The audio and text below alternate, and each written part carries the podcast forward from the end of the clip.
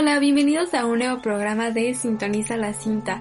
Hoy vamos a hablar de una de las películas que retrata la adolescencia de una manera muy diferente a las demás. Vamos a hablar de Lady Bird. Con Sintoniza la cinta vamos a hacer que hablar de películas se vuelva algo divertido e informativo. Y si no sabes qué ver hoy, te doy una idea. Bueno, para comenzar les voy a contar un poco sobre la película Lady Bird para los que no hayan visto. Es, eh, es una película que nos cuenta la historia de una chica que vive en Sacramento, California. Ella quiere entrar a un programa de artes universitario, pero su mamá desde un principio le dice que no lo va a lograr. Y mucha gente es pesimista con ella, ya que se ve que en ese pueblo es muy conservador y casi todos los que han vivido en ese pueblo viven ahí por siempre.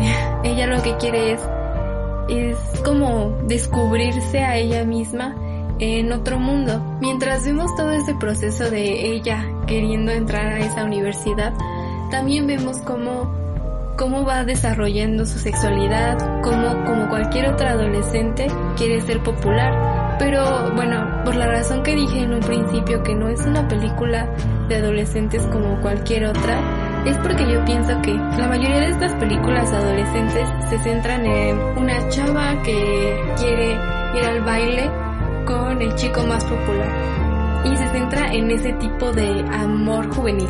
Pero Lady Bird no. Lady Bird se centra en este amor-odio entre madre e hija.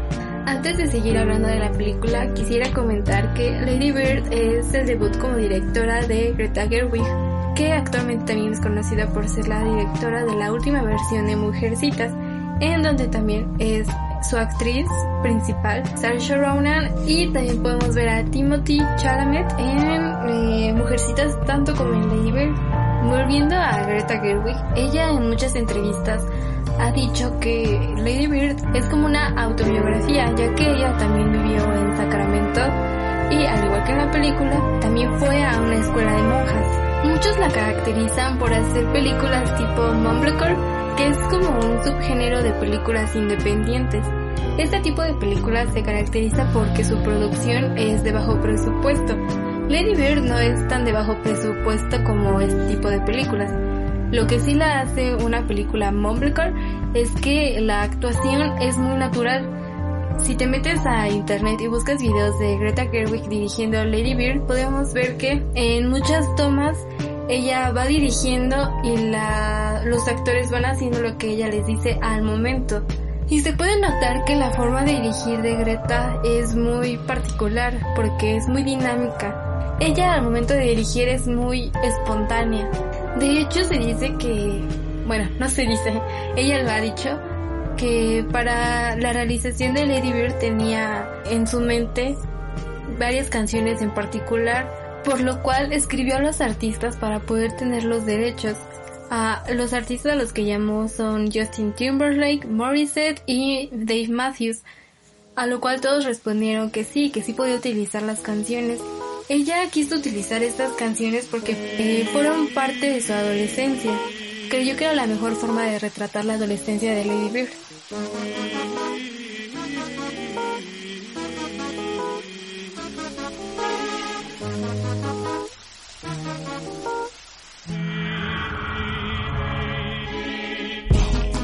were my sun,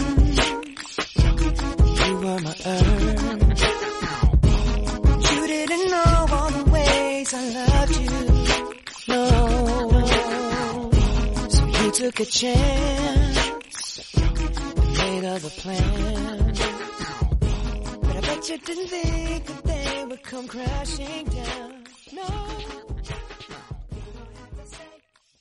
Muchas partes de esta película se resuelven, bueno, no muchas partes, sino dudas, se resuelven gracias a las entrevistas que han existido con la directora, ya que una de las cuestiones más grandes es por qué Lady Bird.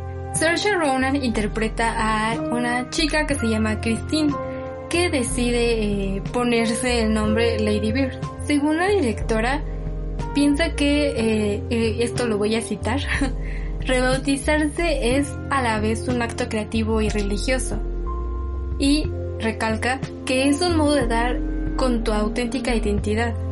creando una misma. Pero al mismo tiempo dijo que el origen del sobrenombre Lady Bird es desconocido. Sin embargo, dice que escribiendo el guion se topó con un poema infantil, la cual le hizo recordar una rima que era Lady Bird, Lady Bird, Fly Away Home, que es sobre una madre que vuelve a casa para asegurarse de que sus hijos estén bien. Yo creo que fue el poema más adecuado que puedo haber encontrado porque este porque retrata demasiado bien lo que nos espera en la historia. Cuando se le pregunta a la directora por qué surge esta idea de una relación madre e hija, ella lo que responde es que no conoce una relación más pura y cambiante que la de una madre y una hija. De hecho, el filme eh, inicialmente se iba a llamar Madres e Hijas. Qué bueno que no le puso así porque no sé si hubiera tenido el mismo impacto. En una entrevista, otra vez, ella dijo que la mayoría de las mujeres que conoce mantienen una relación bella e increíblemente compleja con su madre durante la adolescencia y yo creo que no lo pudo haber dicho de una mejor forma porque en, en la película vemos cómo, cómo es muy cambiante esta relación, ¿no? A veces Lady Bird odia a su mamá, a veces la mamá odia a Lady Bird. Hay una frase eh, que no sé si me da risa o me da tristeza o me siento identificada, pero es cuando Lady Bird eh, está con su mamá comprando ropa y su mamá le dice que solamente quiere que sea la mejor versión de ella. A lo que Lady Bird responde, ¿y qué tal que esta es la mejor versión? Y entonces la mamá se queda un poco decepcionada. Y bueno, creo que esto que acabo de recordar de la película tiene mucho que ver con esta complejidad a la que se refiere Greta. Estos personajes de madre e hija en un principio se muestran como, como polos opuestos, pero conforme va avanzando la trama, se ve que son más parecidas de lo que ellas quisieran. Y en la misma cita lo recalcan, sus similitudes son las que las hacen que sean tan cercanas y peleoneras. Y Greta dijo en una entrevista, otra vez, que la estatura de la, la estatura similar de las protagonistas le ayudó a representar ese, esa cuestión de los dos polos, ella dijo que desde esta primera toma donde se ve a Lady Bird con su mamá en el auto, ellas se ven en el mismo nivel, a lo cual ella quiso que se representara que son una sola persona, pero son independientes. Así que pues si estás buscando una película llena de romance de adolescencia, Lady Bird no, no es esa película que estás buscando. Sí, eh, claro que Lady Bird se enamora, tiene novios, hay momentos de esa cuestión, pero no, no es de lo que se trata la película y no es lo importante a rescatar. Algo que me gusta mucho es que vemos a Lady Bird como una persona que aspira a hacer algo más. No se centra en sus intereses románticos, sino en, en superarse, en crear su propia personalidad y en y en tener sus propios logros. Pienso que Greta hizo un muy buen trabajo plasmando esta relación madre e hija y también pienso que cualquier adolescente que vea esta película se va a sentir identificada con Lady Bird. Yo vi la película hace unos años, eh, no soy una adolescente aunque me escuche como tal, y me sentí identificada, no en este momento, sino cuando fui adolescente.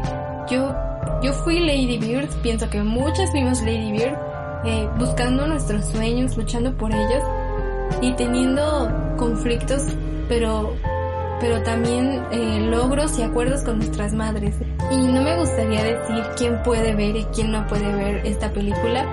Pienso que todos pueden verla, pero si tú eres una adolescente o una madre con un adolescente, ve Lady Bird y y velo de esta forma. Pero bueno, esto fue todo por el programa de hoy.